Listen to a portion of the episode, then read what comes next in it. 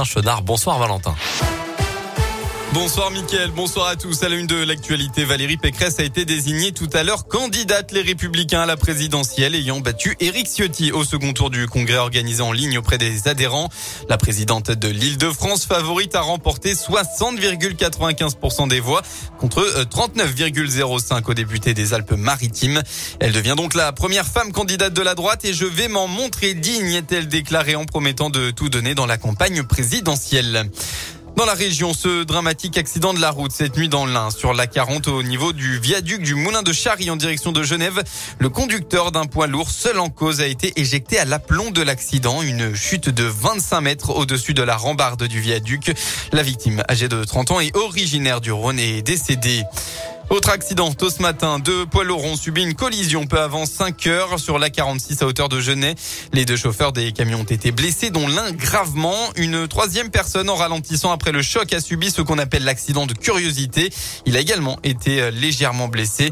Les trois victimes dont l'âge n'a pas été communiqué ont été transportées à l'hôpital. Les circonstances de l'accident restent à déterminer. À Lyon, nouvelle manifestation contre le pass sanitaire. Aujourd'hui, à 14h, près de 300 personnes étaient présentes devant la gare des Brotteaux. Euh, la plupart étaient non masquées. Changeons le système, pas le climat. Les activistes d'Alternativa ont réalisé une action sur les locaux de la Société Générale située dans le deuxième arrondissement de Lyon aujourd'hui.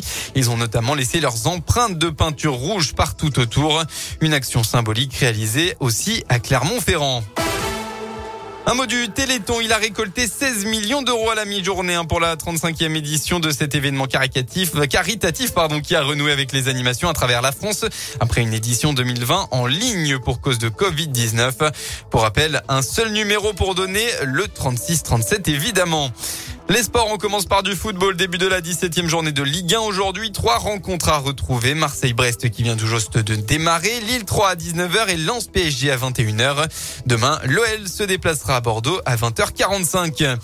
En rugby, la fessée pour Brive à Gerland et malgré un carton rouge pour les Lyonnais, le Loup n'a fait qu'une bouchée de son adversaire du jour dans cette 12e journée du top 14. Résultat final 41 à 0. Lyon renoue donc avec la victoire et de belle manière et remonte sur le classement, le podium au classement provisoire. En basket, enfin, retour du championnat élite pour l'Asvel. Dans cette dixième journée, le club Villeurbanais se déplace à Fos-sur-Mer pour remonter au classement après sa défaite contre le Valois.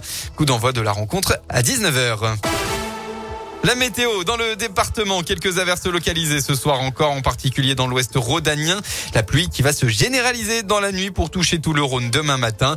Avec euh, des températures proches de zéro, ce sera même de la neige dans le secteur de Tizy par exemple. L'après-midi, on aura entre 2 et 6 degrés.